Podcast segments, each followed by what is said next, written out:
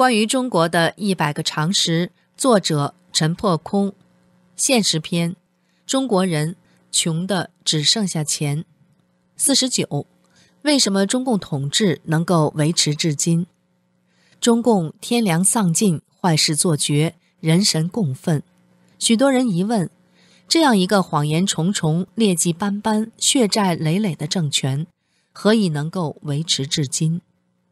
首先看中共方面，中共起家和维持主要依靠两件法宝：枪杆子和笔杆子。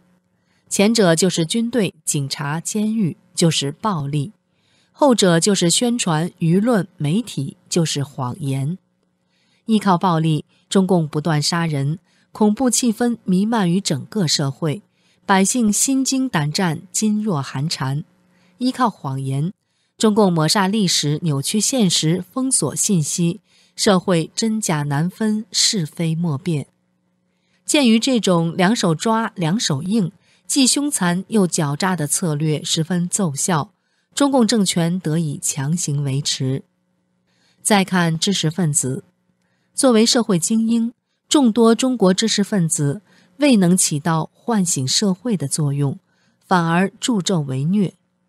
上世纪上半叶，无数中国知识分子陷于迷失，普遍左倾，纷纷投奔苏区、解放区，助长了中共的崛起。上世纪下半叶，中国知识分子惨遭中共整肃，少数人尚能保存骨气，坚守气节，大部分人则纷纷变节，卖身投靠。一九八九年之后，中共对知识分子以利相诱。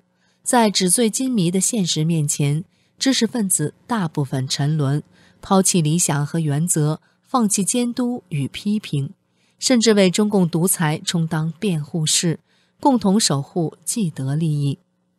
中国精英阶层的整体堕落，是中共统治得以维持的重要原因，正应验了明末清初名士顾炎武的名言：“士大夫之无耻，是为国耻。”除了少数始终保存骨气、坚守气节的知识分子之外，众多中国知识分子画下了从迷失、变节到同流合污的堕落轨迹。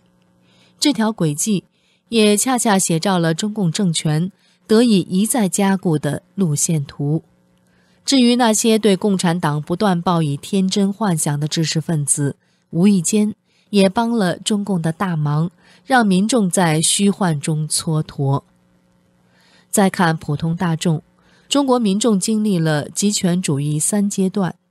美国社会学家欧文豪的总结：其一，乌托邦，令人心醉神迷的天堂理想诱发狂热，上世纪五十年代中国大跃进；其二，狂热导致的大破坏、大恐怖，制造人间地狱。上世纪六十年代，中国跌入文革。其三，狂热与恐怖耗尽，人们变得玩世不恭，看透一切，政治冷感。八九民运之后，中国社会整体堕落，中国人普遍沉沦，金钱至上，唯利是图，普通大众的恐惧、愚昧与冷漠，间接成全了中共统治的苟延。